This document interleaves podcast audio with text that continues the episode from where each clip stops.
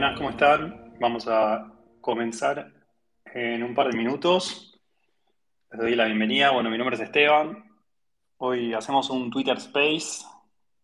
Gracias a todo el equipo de Pulsión Digital y también a Mavi especialmente. Eh, vamos a estar charlando sobre Project Management, que es algo que cada vez eh, nos atraviesa más a todo el mundo, ¿no? Este, todo el mundo está gestionando proyectos, gestionando tareas, gestionando equipos, utilizando herramientas y a veces utilizar las herramientas que no son las mejores, a veces utilizar ninguna metodología o el sentido común como metodología quizás no es lo mejor para, bueno, poder este, dimensionar proyectos, para poder saber cuándo, un proyecto termina, cuándo terminan las tareas que están antes, eh, poder realmente decirle a un cliente, bueno, esto va a estar para determinado momento y cumplir con eso. Y cuando digo cliente me refiero no solamente a cliente externo, sino también clientes internos, ¿no? Pueden ser personas que estén en nuestro equipo o en otros equipos dentro de la misma organización. Bueno, de todo esto vamos a estar charlando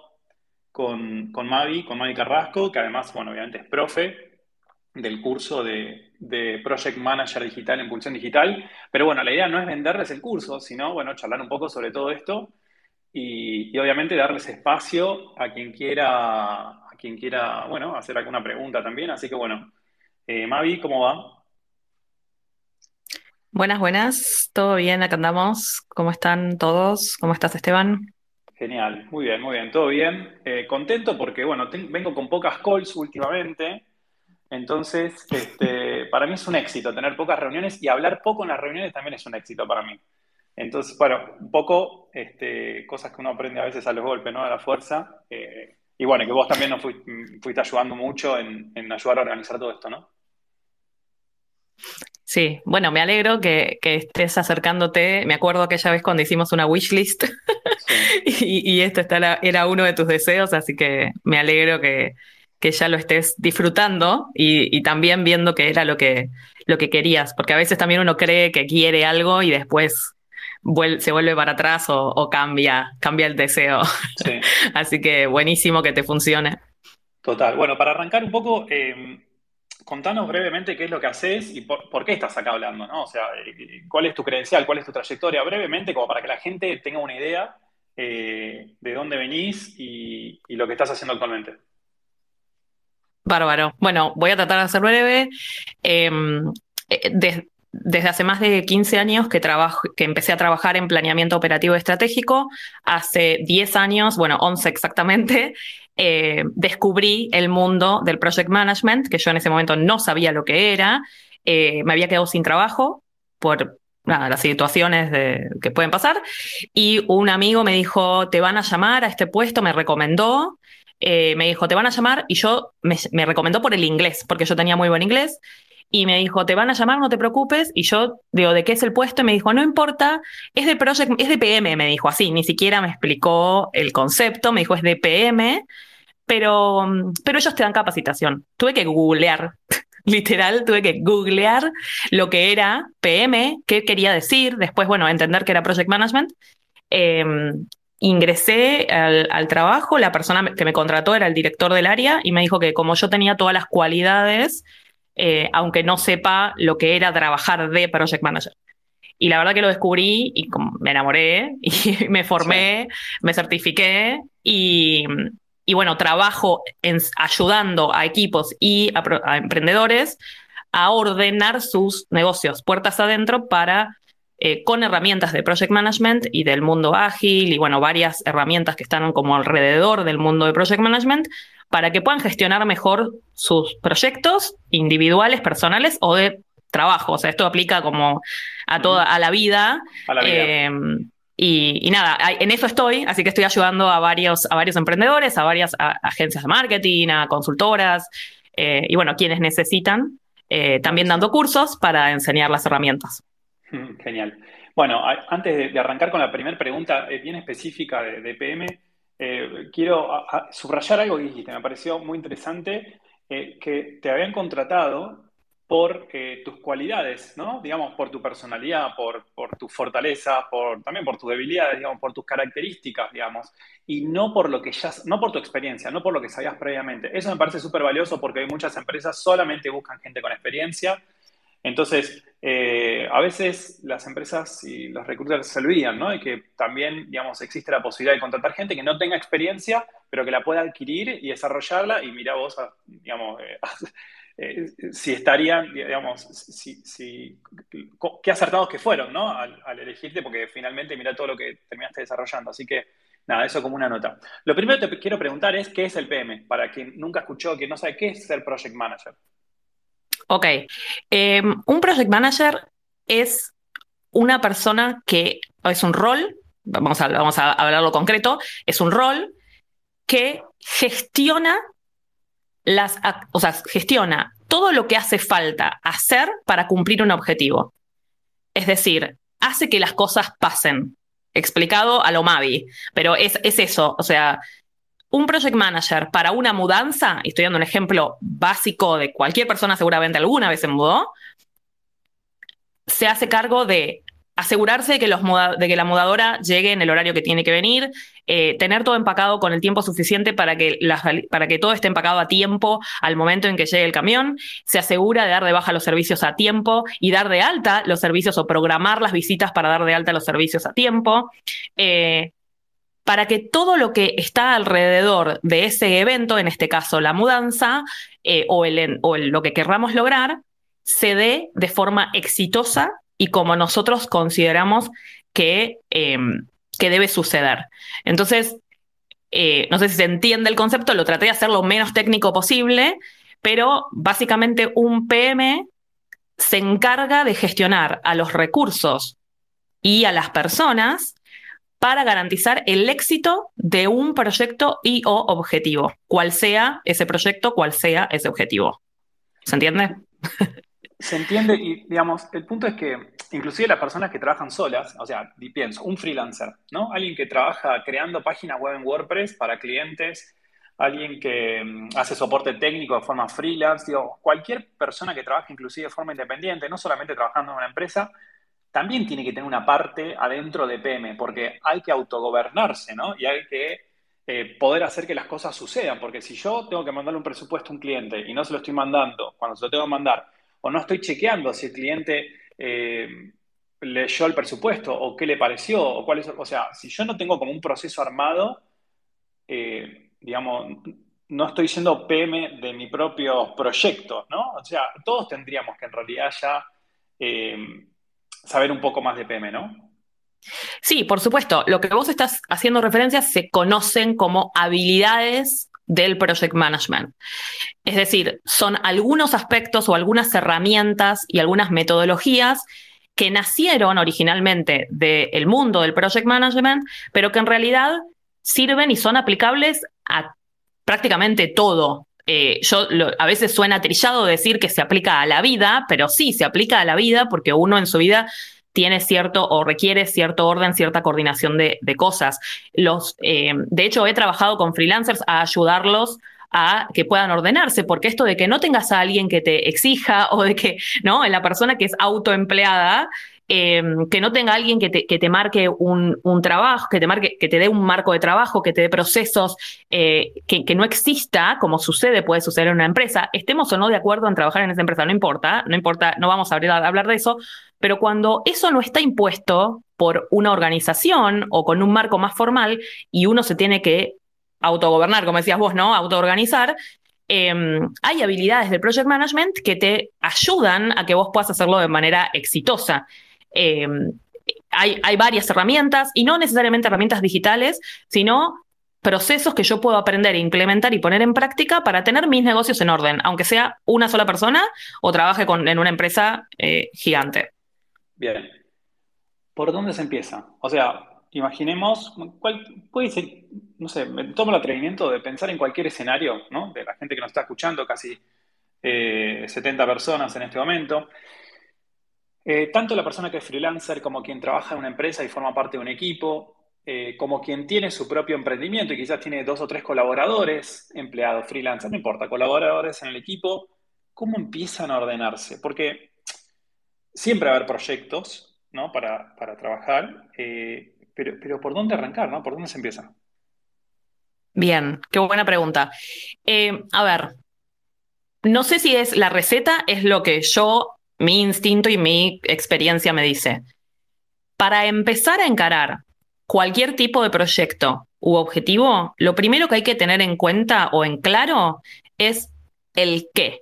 ¿Qué es lo que quiero lograr y para qué? ¿Cuál es el valor que eso que voy a hacer va a dar cuando esté terminado? Eso es lo primero. Tengo que tener claridad sobre, y no tiene que ver con, sí, mis valores, sí, eso está ah, de fondo, pero lo que digo es concretamente de lo que yo quiero lograr, que puede ser ordenar mi agenda, ¿sí? Supongamos que eso es lo que yo quiero lograr. Bueno, tenemos que encontrar la razón de ser de ese proyecto o de esa iniciativa, de ese objetivo que yo planteo. Si yo no tengo en claro a dónde voy, va a ser muy difícil que yo luego pueda desglosar eso en cómo lo voy a hacer, qué necesito primero, qué necesito después, de qué otras personas dependo, o sea, todo lo demás que se desprende en una planificación, por ejemplo, o en una gestión eh, de un proyecto estándar. ¿Se entiende? O sea, eh, tengo que empezar por el qué y el por qué. Clarísimo. Hay un concepto muy interesante de Jim Collins que hace referencia a aquí hay que tener como objetivos que sean escandalosamente inalcanzables a largo plazo, pero que en el medio hay que ir poniendo como postas, ¿no? Como puntos medianos. Por ejemplo, si tengo, eh, bueno, una empresa de web hosting y tengo 100 clientes, bueno, yo quiero llegar a tener 50.000 clientes dentro de 10 años, ¿no? Pero para eso tengo que lograr un montón de cosas previas. Entonces, esto tiene que ver un poco con el qué es lo que quiero lograr y ubicarlo en un horizonte temporal, ¿no? Y a partir de ahí ¿qué hacemos? ¿Empezamos a construir hacia atrás? ¿Cómo, ¿Cómo sigue todo ese proceso de ordenar todo lo que tengo que hacer? Porque quizás son muchísimas cosas y hay cosas que inclusive no sé que las tengo que hacer, que me voy dando cuenta sobre el camino, ¿no? Pero yo sé que lo que tengo que lograr es llegar a 50.000 clientes en 10 años, por ejemplo. ¿Cuáles serían entonces esos eh, pasos posteriores para poder ordenar todo lo que tengo que hacer para poder cumplir ese objetivo dentro de 10 años? Bien, ahí ya te voy a hacer una corrección, porque el, objetivo vos lo vas a justificar o confirmar si es posible con tu plan. Por lo tanto, por ahora, eso de lograr en 10 años tantos clientes o X eh, destino que yo estoy armando es un deseo. Todavía no se puede contemplar que sea un objetivo confirmado, porque lo tenés que hacer un plan para ver si realmente es posible. Entonces, lo que, lo que está perfecto porque es tu motivación inicial, pero puede que tu plan no cumpla eso porque veas que no es posible en 10 años alcanzar específicamente ese deseo que vos estás planteando. No sé si tiene sentido lo que estoy diciendo, pero básicamente es, yo, por ejemplo, yo lo hice con mi marca personal, que lancé hace dos años. Yo dije, de acá a cinco años, yo quiero poder tener independencia de mi relación de dependencia. Yo sigo trabajando en relación de dependencia y que me gustaría trabajar en mi marca personal. De acá a cinco años, dije yo, es lo que me gustaría. Y por adentro hice todo un plan de cosas que tienen que suceder. Pero el plan me confirmó de que hay chances de que yo lo logre. Por supuesto, después va a depender de que cumpla el plan, ¿no? De que lo gestione y de que lo vuelva a realidad, porque el plan solo no sirve de nada. Pero digo, puede ser el, objetivo tiene que ser lo más ambicioso posible, pero no puede ser nunca imposible, porque si es imposible vos no te motivás a hacerlo y no lo vas a hacer nunca, porque ya sabes que vas a fallar. Perfecto. Entonces, primero, definir qué es lo que quiero lograr, como, digamos, setear objetivo, y segundo, confirmar que el objetivo es viable, que es lograble, que es realizable en base al plan que voy proponiendo. Y eso me doy cuenta a medida que voy andando, ¿no es cierto? Exacto, exacto. Entonces, yo una vez que tengo ese horizonte, que tengo mi deseo y que digo, bueno, voy para allá y sé por qué, ahí empiezo a entender, empiezo a pensar en cómo.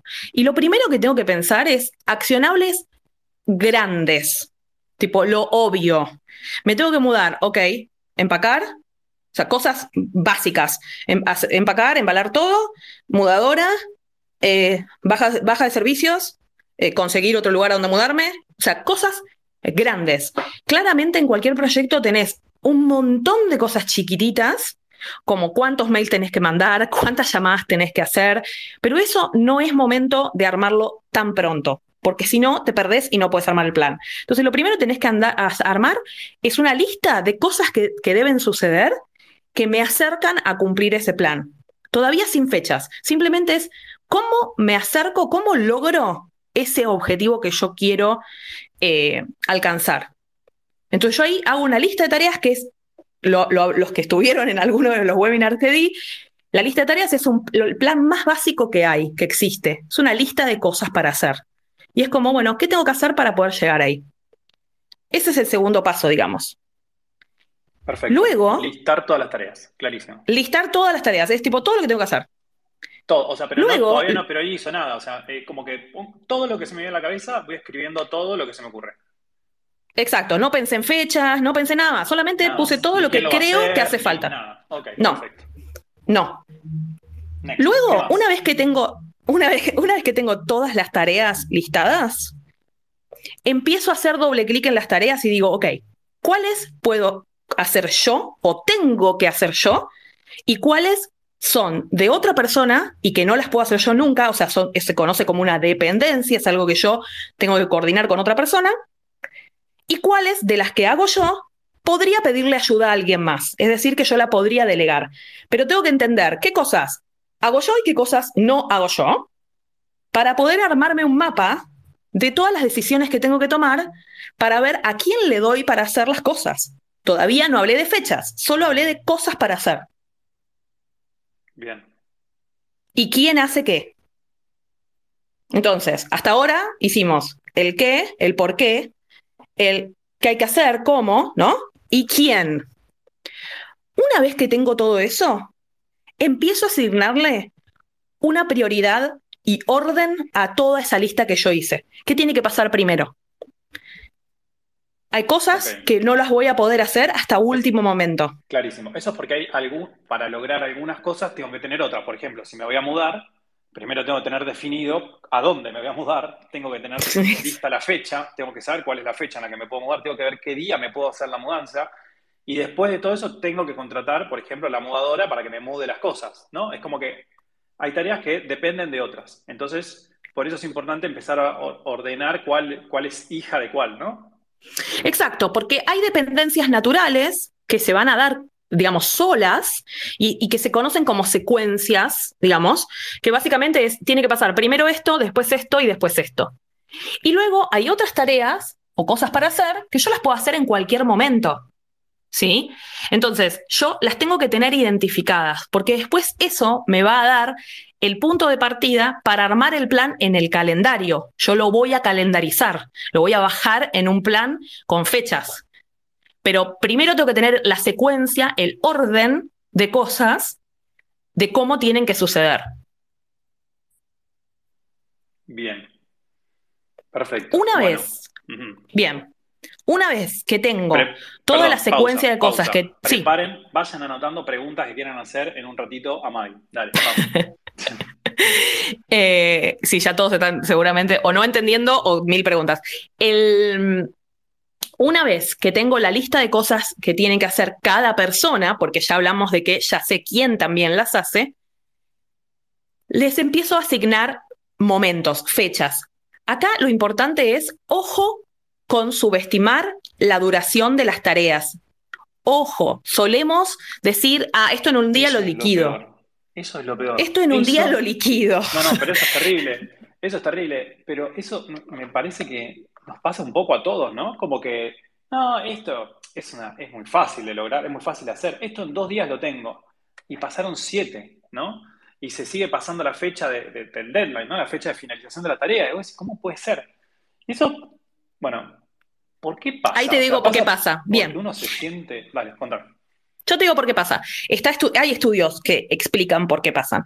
Cuando nosotros pensamos en, eh, en la duración de las tareas, usamos una parte del cerebro que es la de la habilidad, que es lo que nosotros conocemos y sabemos.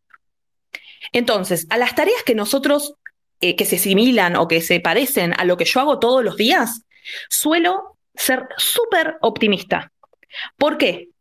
optimista hasta irrealista, ¿no? Pero digo, ¿por qué? Con las que nosotros hacemos todos los días solemos ser súper optimistas, porque nosotros no dudamos de nuestra habilidad. Entonces, nuestro cerebro creativo dice, re, yo te hago esto en un día, porque posiblemente lo puedas hacer en un día, pero eso es si no haces nada más en ese día o no vivís y solo le dedicas tiempo a hacer esa tarea.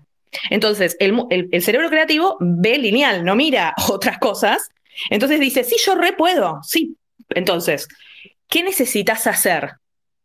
Tenés que, una vez que vos lo bajaste y pusiste las primeras fechas y decís, esto en un día, estos tres días, esto cinco días, una semana. Todas las fechas. No me jodas que mover toda la fecha para adelante. No. no, no, no, no. no. No, no, porque no hay una regla de eh, multiplicar por dos. Eso, eso no existe. Eso yo lo vi en varios lugares. Está mal, chicos. No, por favor, no multipliquen. O sea, no. No. Lo que sí hay que hacer es, lo dejas, el día que hiciste ese ejercicio, lo dejas. Lo retomás dos días después, que no pensaste en ese plan, y lo tenés que, tenés que forzar a tu, a tu cerebro a que use la parte analítica y que se empieza a cuestionar y decir, ok, para, yo dije que esto lo hago en dos días. Para hacerlo en dos días, ¿cuánto le tengo que dedicar a esto realmente para que salga en dos días? Si yo me siento ahora y no hago más nada y no le hablo a nadie, no le hablo a mi pareja, no, no, no como, no hago nada, bien, ¿cuánto me lleva realmente siendo sincero conmigo mismo? Y ahí vos decís, ni a palo llego en dos días. Ok, bien, ya, ya dijiste que dos días no. Seguís, un análisis más ok, si yo dije ahora mm, más o menos cinco días, bien, pero para eso, ¿cuánto tiempo le tenés que dedicar cada día? Y tenés que tener ganas, tenés que tener energía, además de tiempo. Yo no todos los días tengo las mismas ganas de, trabajar, no todos los días tengo la misma motivación. Los viernes a la tarde me da toda una fiaca total, los lunes a la mañana me da la fiaca total. Entonces, yo no puedo programarme para hacer como una máquina Dos horas todos los días le voy a meter a esto, porque no pasa después, porque no, porque somos personas y porque hay situaciones que no, no son tan lineales. Entonces, vos cuando haces este análisis realmente pragmático de lo que propusiste, ahí es donde vos empezás a ver y decís, y no, me voy a dar 10 días para hacer esto, que originalmente le diste dos. Claro. Acá tengo una pregunta que es eh, que me preocupa, ¿no? Digo, ¿uno aprende después de esto o hay que hacer cada vez el ejercicio de empezar a pensar, no, bueno, pues en realidad voy a estar dos horas porque tengo que sacar a pasear al perro, porque tengo que ir al supermercado, no. la vida, ¿no? O después ya uno tiene el training y decís, bueno, estoy haciendo como Fantino, quienes escuchan de Argentina y saben quién es Fantino, pero hago las preguntas como lo más para que se entienda, porque me parece que es importante, porque, eh, bueno, hay gente que, que sí que tiene la habilidad de directamente proyectar bien y, saber realmente cuánto tiempo le va a llevar algo, y la mayoría nos cuesta un poco más, ¿no? Entonces, esa es la pregunta. Digo, ¿uno aprende esto, este, este esta habilidad de, definir sus propios tiempos? Y lo de lo demás, bueno, ni hablar, ¿no? Pero. Sí, esto se aprende, es como una gimnasia. Eh, yo no hago todo ese caminito eh, ahora, eh, y no porque hace 10 años lo hago, no lo hacía al año de, de, haber estudiado Project Management, ya no lo hacía, porque no, hago todo el camino, porque ya lo empezás, ya vos solo te empezás a dar cuenta de, ah, pará, hay un feriado en el medio, listo, no, entonces, o sea, como que ya, eh, digamos, lo haces automáticamente y ya tu propuesta inicial, tu estimación inicial, tiene un poco de crítica. Porque tu cerebro se escucha a sí mismo y dice, che, para, no, si no va a pasar en dos días, me encantaría, pero no va a pasar.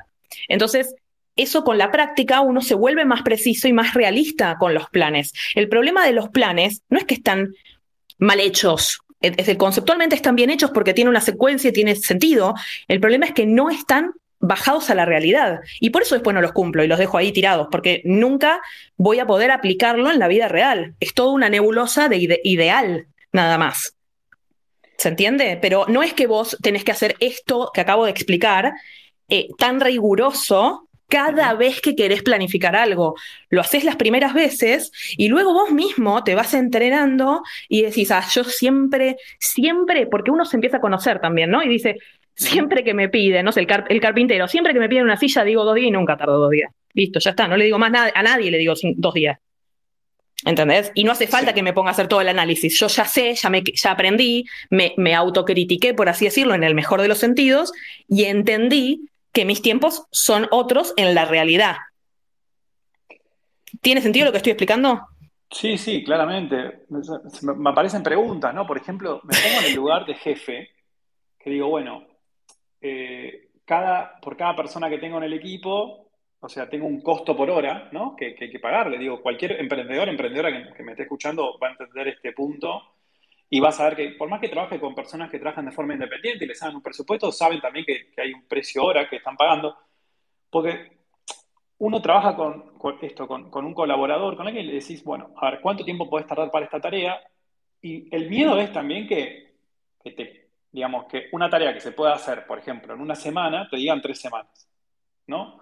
¿Cómo uno sabe, como líder, como jefe, como jefa, que el tiempo que le está llevando a alguien a hacer una tarea es un tiempo prudencial, ¿no? O sea, ni que me digan menos, pero tampoco el otro extremo, a eso me refiero, que no se pasen, ¿no?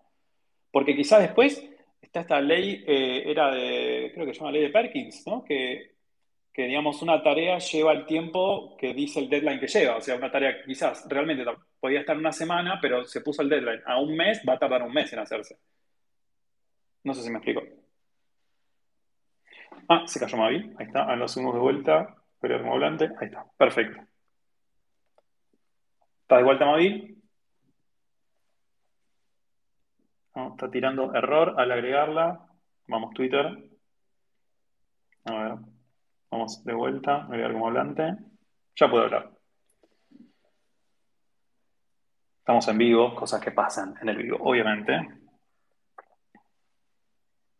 Ahora sí, te has caído. No sé si Escuché todo, sí, sí, escuché todo. simplemente me, quedé, me cambió a, escuchar nada más. Eh, bien, lo que vos preguntás es crucial porque es la, primera discusión que tuve como project manager cuando empecé a cuestionar yo mientras aprendía este, mundo, ¿no? De este mundo. Em, la cotización de trabajo en muchas empresas de servicios, incluidos los freelancers, se hace por estimación de horas. El error garrafal, ya desde de cero, es hacer una conversión lineal de esas horas en el tiempo. Es decir, yo vendo 16 horas y al cliente inmediatamente se le hacen los ojitos con dos estrellitas y te dice, ay, hermoso, en dos días lo tenés. ¿Por qué? 16 horas, 8 por 2, 16, listo, dos días lo tenés. No, señor. Un proyecto de 16 horas son 3, 4 semanas, con suerte. ¿Por qué? Yo, yo lo sé, pero porque, de nuevo, mucha experiencia, no importa. Pero ¿por qué no se traduce lineal? Hay varios motivos, pero los principales son dos. Uno es porque yo no le dedico el tiempo 100% a cada cliente y no trabajo de forma secuencial. O sea, yo no voy atendiendo a los clientes ni freelancer ni en empresas. Esto no pasa en ningún lado, chicos. O sea, no es verdad que uno atienda a un cliente a la vez. ¿Sí? Eh, se, resuelven cosas en simultáneo y yo tengo varios proyectos abiertos. No es que trabajo uno solo y tiene toda mi atención ese proyecto, a menos que sea un proyecto anual con mucha plata, ¿sí? Pero en la realidad de los negocios digitales de todos los días, uno tiene varias cosas que está siguiendo. Por lo tanto, es irreal esperar que yo trabaje de corrido ocho horas para la, para la misma cosa, ¿sí? Para el mismo proyecto. Eso es uno. Y el segundo factor, y no menos importante, y de hecho es el más importante, es que hay cosas que tienen un timing entre lo que sucede y el momento en que yo puedo seguir. Ejemplo, si yo tengo que hacer una pieza de diseño, ¿sí? imagínense para un posteo en, redes sociales, yo trabajo con un diseñador. El diseñador por ahí te dice, yo en dos horas te lo liquido. Perfecto. Antes de eso, tiene que haber una reunión, tiene que haber un alineamiento con el cliente y tiene que haber un proceso de aprobación. Todo eso es tiempo. Y hay un pasamanos de información y un pasamanos de, de conceptos que deben suceder antes de que yo pueda dar el resultado final al cliente, que por ahí se demore una semana. Ahora vos me decís, pero ¿cómo puede ser que te demoraste una semana si en realidad consumió seis horas? ¿Por qué? Porque hay tiempos muertos en el medio que es la espera entre las dependencias que yo tengo del proyecto, es decir, lo que tengo que esperar que pase para yo poder seguir con otra cosa. Eso normalmente, cuando nosotros vemos 18 horas, 20 horas, no lo pensamos. Puede ser que no lo pensemos por ignorancia, porque no sabemos, o no lo pensamos porque nos creemos que las personas están una al lado de la otra sin hacer nada, cruzados de brazos esperando mi proyecto, que tampoco es real. Bueno, ahí tiraste un montón de, en Twitter diríamos unpopular opinions, ¿no?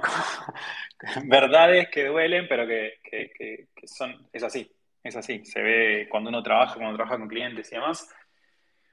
Eh, me gustaría que volvamos al camino, que yo soy el responsable que hayamos salido del camino, que, venías muy prolijamente eh, comentando, eh, qué quiero lograr, conformar el objetivo con el plan, eh, cómo lo voy a lograr, eh, quién va a hacer cada una de las tareas, cuáles hago yo, cuáles no voy a hacer, ponerle fechas.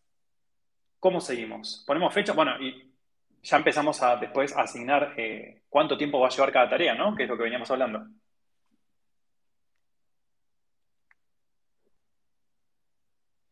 Twitter la sacó Mavi de vuelta. A Twitter no le gustó lo que dijo Mavi, me parece. Alguien escuchando desde algún lugar dijo, la vamos a, a mutear, pero ahí está de vuelta. Estoy escuchando igual, ¿eh?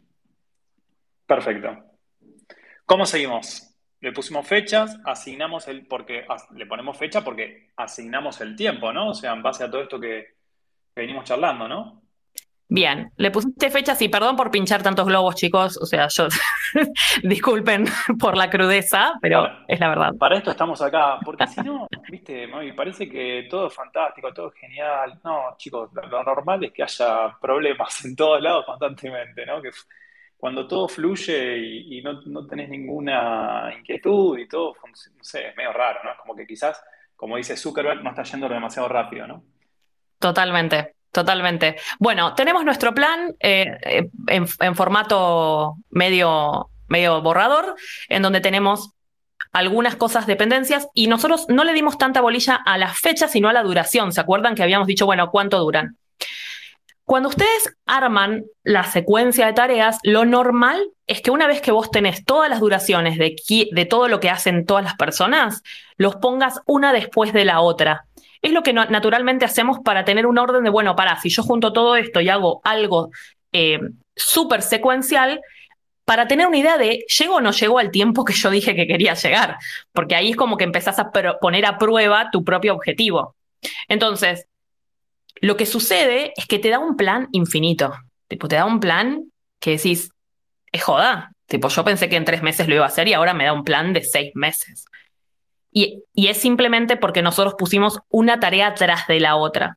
Entonces ahí lo que hay que hacer es un ejercicio de optimización que cuenta de dos partes.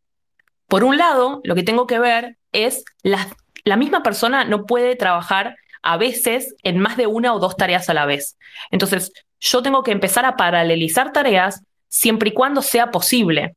Entonces, si yo le estoy pidiendo a alguien, les doy un ejemplo, a un cadete que vaya y depende de él que haga una entrega, hay un tiempo y posiblemente en el mismo día no pueda hacer cinco, entregas. Entonces yo por ahí le asigne dos tareas, dos momentos distintos para que esa persona haga las cinco entregas en total, tres en un día, dos en un día si la ruta se lo permite. Entonces, como que empiezo a mirar más en detalle las tareas y la persona que lo tiene que hacer, ese quién que habíamos definido, para ver qué cosas realmente se pueden hacer en paralelo. Y ahí yo voy como acortando tiempos, porque ya no lo tengo secuencial 100%, sino, si, teníamos un viaje por día de los cinco viajes del, del, chico de la, de la moto, ahora tengo en dos días gestionado el tema de los envíos. Les estoy dando un ejemplo, ¿sí? Pero para que se entienda cómo yo pongo a prueba la paralelización de las tareas. Por otro lado, cuando yo hago este ejercicio de poner en paralelo, tengo que identificar muy bien estas dependencias, esta secuencia de cosas que se consideran bloqueantes. Los bloqueantes son o que tal cosa tiene que terminar para que yo recién pueda empezar, o que tal cosa se tiene que terminar para que yo pueda terminar otra cosa. ¿Por qué? Porque esto me va a permitir saber si puedo o no paralelizar o en qué grado puedo paralelizar. Te doy un ejemplo. Si yo necesito que me llegue la visa para irme de viaje, yo no puedo subirme al avión hasta que no me llegue la visa. Es una dependencia y es un bloqueante. La visa me bloquea a que yo pueda iniciar la acción de subirme al avión. Ahora, posiblemente desde el momento en que vos compraste el pasaje y desde el momento en que vos mandaste la visa para que se la lleve la embajada y la traiga sellada, hay una superposición de tareas. ¿Sí? Yo no es que espero una a la otra. En algunos países no te dejan comprar el pasaje, pero no importa, no vamos a ponernos técnicos, pero quiero que se entienda que hay cosas que pueden ser paralelizables a pesar de que al final tengo algo que me bloquea finalizar esa tarea. ¿Se entiende? Entonces yo ahí tengo un bloqueante para empezar y un bloqueante para terminar. Cuando yo aplico todas las dependencias, los bloqueantes y puse las tareas que se pueden paralelizar en paralelo, voy a tener un plan que se acerca un poco más a la realidad. Y acá viene el momento de la verdad. ¿Yo qué tengo que hacer? Tengo que agarrar la fecha límite que dije, por ejemplo, el día que llega el camión de la mudanza, como decía vos, Esteban, llega el día de la mudanza, yo ya tengo que tener todo embalado, no importa cómo, pero si llega el día de la mudanza, va a pasar, tiene que pasar. Y ahí hago lo que se conoce como ingeniería de reversa. Y voy de atrás para adelante. Voy desde el día de la mudanza, que no lo puedo posponer, y voy empezando a ajustar de qué cosas deben suceder antes o más rápido. Y ahí voy a empezar a ver que hay tareas que no se van a poder hacer más rápido y hay tareas que sí se pueden hacer más rápido, simplemente dándole prioridad. Y un tercer escenario es, se podrían hacer más rápido si tuviese ayuda. Es decir, si en lugar de que una persona lo haga, dos personas lo hagan o tres personas lo hagan. Entonces yo ahí ya empiezo a tener más un plan armado que tiene como todas las letras, ¿no? Ya ahora tengo quién hace qué, cuándo, qué va primero, qué va después, qué tareas las divido y delego para poder hacerlas más rápido y cuáles me bloquean otras. Para poder llegar a esa fecha final que era la que yo quería alcanzar. Bien. Bueno, es entonces un poco más eh, eh, evolucionado, eh, tiene una dificultad mayor, tiene como mucha profundidad que uno no tiene idea, ¿no? O sea, uno, nada, arma un calendar o en una hoja de papel, para tal fecha necesito tener esto y ya está. Y uno no se pone a optimizar tanto, me parece, uno no se pone a chequear quién es la persona más idónea que pueda hacer esa tarea. ¿Qué tan importante es toda esta planificación, no? Eh, Mavi, según tu experiencia, eh, digamos, versus lanzarse directamente, ¿no? Bien. Hay dos cosas que te puedo decir para responderte esa pregunta. ¿Es importante seguir a, la, a rajatabla todos los pasos específicamente? No. Hay planes que admiten o objetivos que admiten un montón de flexibilidad, pero también es mi estado mental como encaro ese proyecto. Entonces, yo quiero ponerme una fecha límite y vivir en adrenalina y, tratar de ir tachando cosas y no dormir tres días antes del día de la fecha límite, no hay problema. El tema es cómo nosotros gestionamos esa frustración, porque mientras más frustrado estás, menos productivo sos. Entonces, vos no querés hacer un plan, perfecto. No compres la idea de que tenés un plan. Si no lo tenés, no tenés un plan y no pasa nada. Muchas veces es es conceptual el tema, es yo quiero tener plan, hay gente que es experta haciendo planes, pero malísima cumpliéndolos. Y yo digo, ¿por qué haces planes? Por ahí vos no sos una persona que sea o que le sirva la metodología de hacer planes. Por ahí le sirve otra metodología, más iterativa, más incremental, distinto, otra metodología que no es la de armado de planes tradicionalmente. Entonces, no hay una respuesta correcta a la pregunta que me haces, pero yo les preguntaría a ustedes si ustedes saben qué grado de interés en armar los planes y cumplir los planes tienen y qué tan flexible es la meta. Mientras más inflexible es la meta, posiblemente yo quiera hacer más cosas para que ese plan salga bien. Si es un plan que yo digo, bueno, me gustaría que pase, pero si no pasa, no pasa nada, ok, yo ahí me puedo relajar mucho más y trabajar más on the go, o sea, ver qué sucede cada día, voy, voy metiéndole tiempo una semana, otra semana no, pero ahí yo lo hago más relajado y ahí yo puedo trabajar con tareas mensuales, ni siquiera tengo que hacerlo tan estricto. Entonces, yo puedo, esta es la como all in, ¿no? Lo que yo les conté es como all in, pero yo puedo tomar partes de esta metodología y decir, bueno, yo voy a hacer que, en el mes quiero lograr esto. Y, ese va a ser mi foco. Y es suficiente. Y si a vos te sirve, está bárbaro. ¿Se, entiende lo que digo? Se entiende, está claro. Y quiero preguntarte si hay algo, digamos, dentro de estas ideas que nos estás dando para ordenarnos en nuestros proyectos, ¿no? ¿Hay algún punto más, digamos, siguiendo todos estos que ya fuiste dando, eh, que hay que tener en cuenta? Me imagino que obviamente los puntos son o sea, bueno, ilimitados, ¿no? Pero algo más así como clave, algún otro paso más que uno tenga que dar que, que realmente nos va a aportar mucho valor? Sí, de hecho hay dos conceptos que si no vas a planificar, para mí los tenés que tener igual, que tiene que ver con los cambios y los riesgos. Los cambios son las cosas que uno identifica a tiempo y dice, che, voy a decidir cambiar esto. O el cliente cambió de idea. O las circunstancias cambiaron y ahora vamos a ir en otra dirección. Nosotros tenemos que estar preparados para eso antes de mano. Es tipo, che, ¿qué pasa si cambia esto? Y me hago esa pregunta, ¿qué pasa si, pasa, si cambia esto? Ok, eso se llama gestión de cambios y yo es básicamente tomo acciones sobre modificaciones de mi plan como digo, sea un plan súper estricto o sea un plan súper holgado. Y la gestión de riesgos pasa por los cambios que yo no espero que sucedan. Es qué cosas pueden salir mal, qué cosas inesperadas pueden suceder, qué eh, problemas pueden surgir y cómo los voy a resolver. Hay riesgos que me pueden tirar abajo todo el plan o todo mi proyecto. Y hay otros que yo los puedo seguir y que realmente es como, listo, es como una ramita nada más en el piso, la saltás y seguís caminando.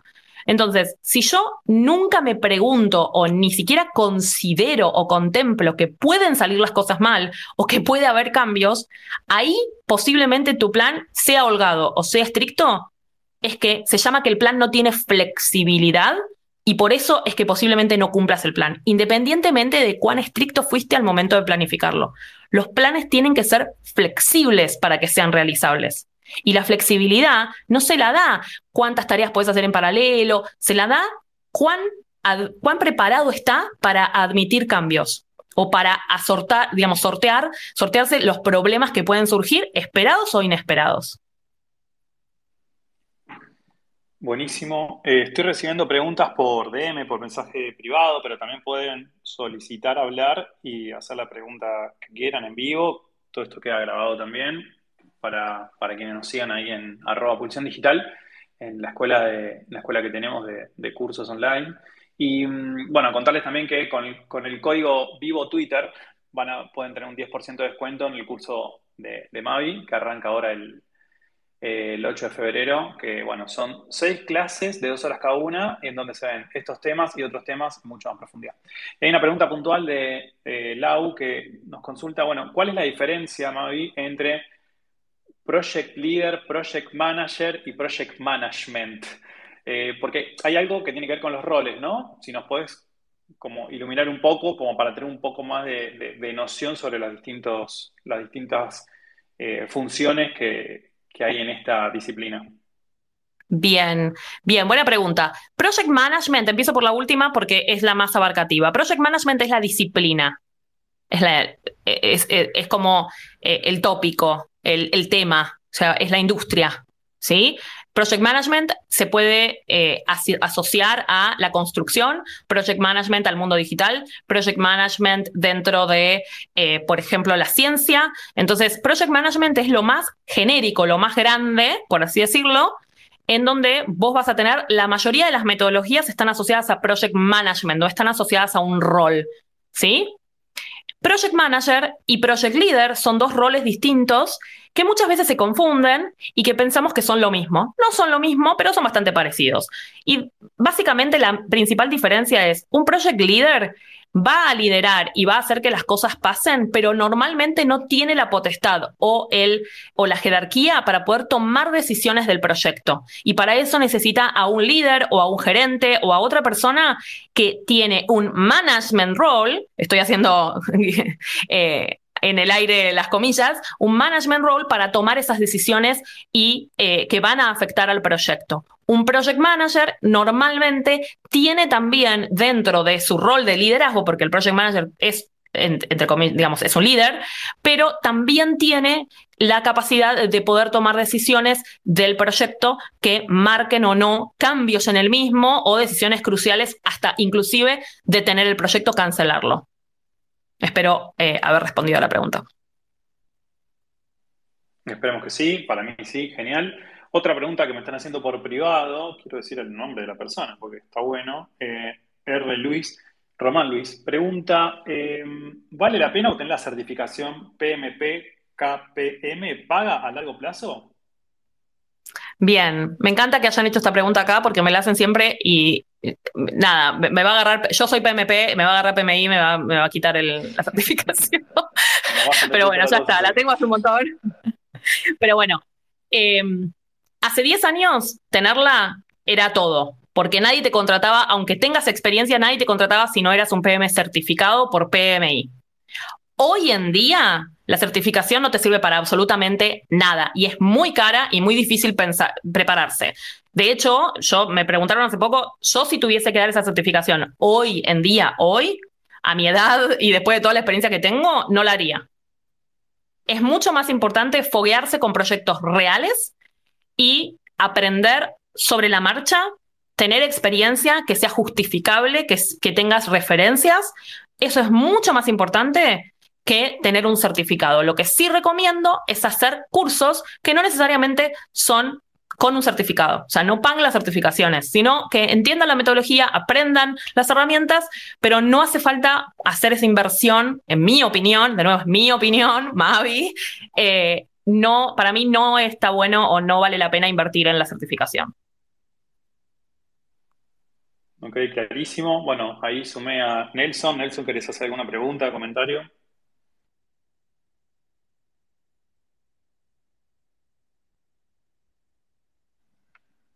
Nelson, ¿nos escuchas?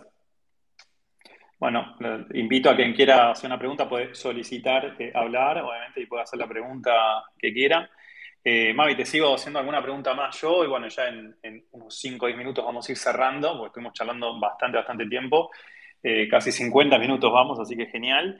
Em, preguntarte, bueno, digamos, cuando uno adquiere estos conocimientos, estas habilidades, ¿no? De, de project management, para gestionar mejor todo lo que es project management, sirve para todo, ¿no? Para un poco para, para digo, si yo tengo que organizar un, viaje de vacaciones, me sirve, si tengo que, eh, eh, digamos, eh, gestionar un equipo, si tengo que trabajar en un proyecto específico, también me sirve, ¿no? O sea, como que no es solamente para el trabajo en el cual estoy ahora, sino que es para la vida, ¿no? Sí, totalmente. Eh, de hecho, bueno, yo lo, aplico combinado con coaching a proyectos que tienen que ver, que uno lo llama proyecto, pero son en realidad iniciativas, procesos de transformación y de mejora, eh, digamos, de, desarrollo de equipos. Entonces, eh, se puede llevar a todo. Eh, realmente uno lo puede aplicar para todo. ¿Te acordás de la anécdota que yo armé, tipo, les hice preparar a unos amigos un asado usando Trello o usé el cumpleaños de mi mamá, lo, usé planificado en alguna herramienta de project management? si me mandas a completar un Trello para ir a comer un asado, no voy al asado, olvídate. Me pido, pido un delivery, olvídate. no, pero me refiero que se puede aplicar para cualquier cosa que uno quiera planificar y yo, digamos, siempre digo, que traten de probarlo en cosas de bajo riesgo, de baja inversión, en cosas tontas, que hasta a unos, digamos, de alguna manera le causa gracia, pero ¿por qué? Porque ahí podés probar y podés equivocarte como quieras y vas aprendiendo cosas. Em, yo lo hice con el cumpleaños de 60 de mi vieja. Exacto, para, para, un, para un cumpleaños de 60, para un casamiento, para una fiesta de 15, ¿no? Para todos esos eventos, para, para lo que sea. Este, que son como importantes y que la gente se agobia, ¿no? En general, eh, bueno, también, también es una habilidad que queda, ¿no? Para eso está buenísimo. Eh, Alejandro, ¿querías ahí decir algo? Bueno, te sumé.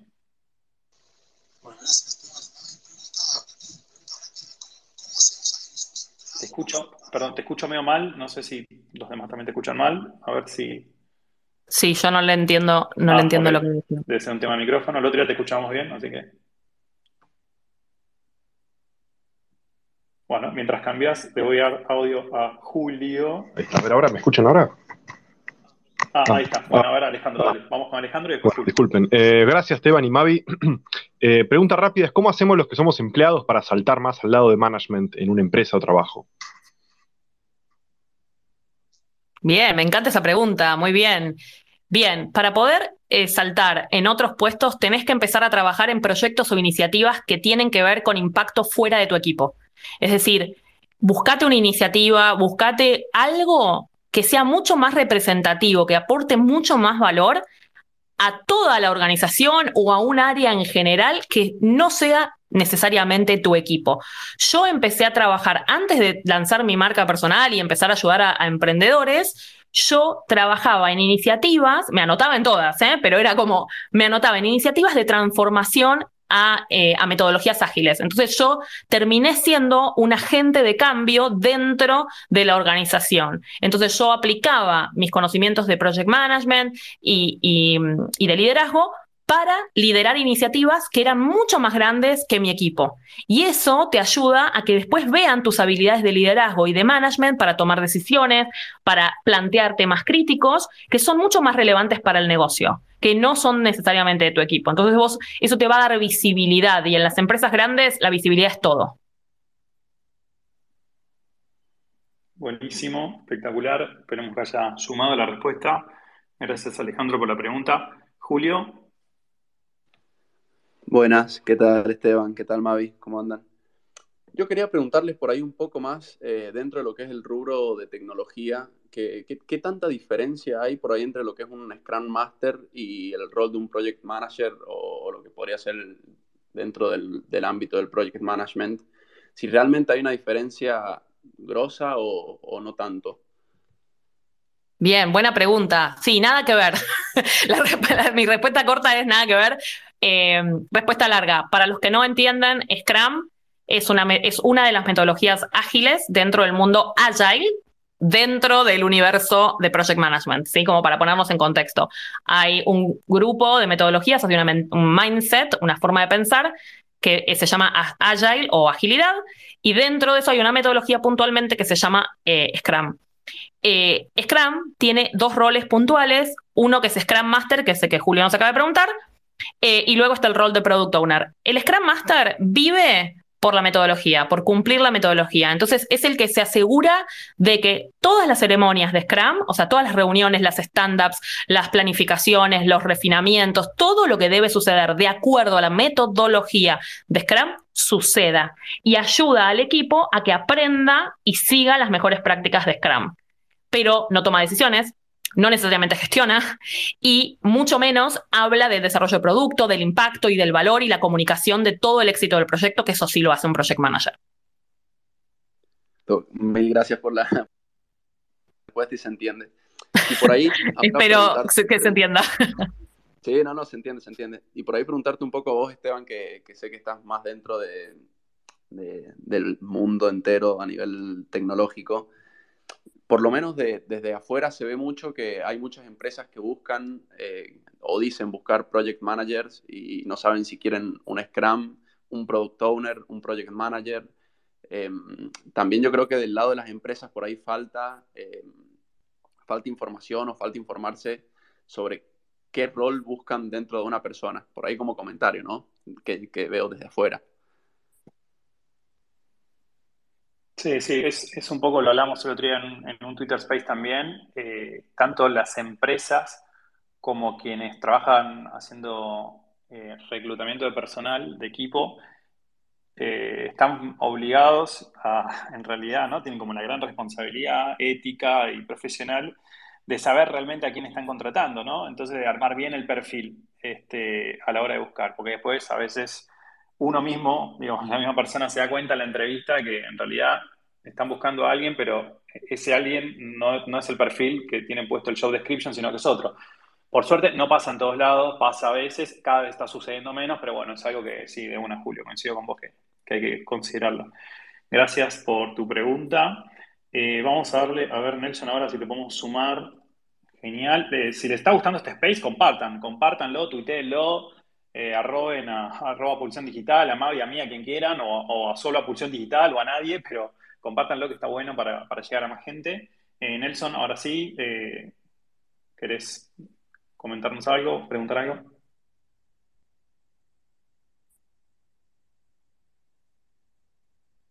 No, bueno, estamos con, un tema ahí, aparentemente.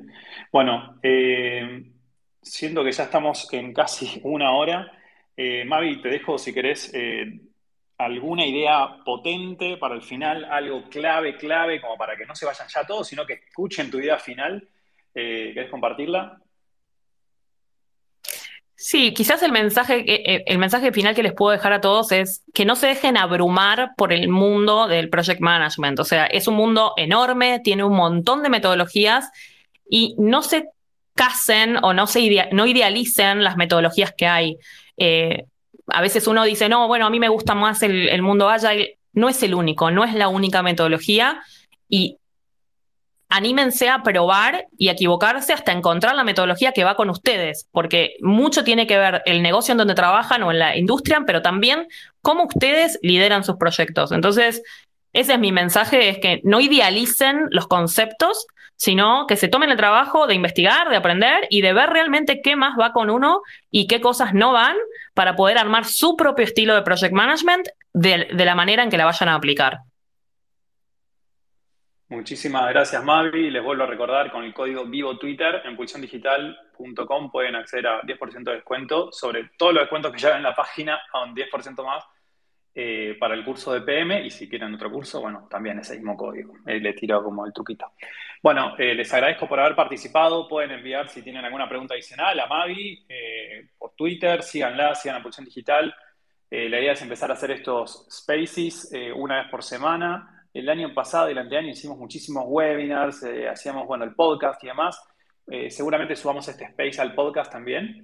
Y bueno, la idea es seguir eh, aprendiendo entre todos y que, bueno, que no quiera pagar por hacer una capacitación, una formación, un curso, no importa, que tenga acceso también mientras se toman un café, mientras están trabajando, mientras caminan, mientras corren, lo que sea, que tengan acceso a aprender algo nuevo, que les pueda sumar, que les pueda mejorar eh, sus habilidades digitales, ¿no? Para, poder hacer mejor el trabajo que hacen, porque en definitiva eh, el mundo de Internet es muy grande, estamos todos, cada vez hay más competencia y creo que solamente va a haber lugar para quienes se sigan formando eh, para siempre. Así que, bueno, agradecerles por, por, su tiempo, espero que les haya aportado y les agradeceríamos mucho, mucho, mucho si comparten algún tweet, alguna mención, algo, esa sería como la gorra que vamos pasando, ¿no? Como la colaboración. Así que, bueno, agradecerles a todos ustedes y principalmente a Mavi, que, bueno, que nos dio su tiempo también para, y todo su conocimiento ¿no? en este tiempo tan importante. Gracias Mavi, gracias a, a, todos y bueno, nos encontramos la próxima en otro, en otro space. Un abrazo grande.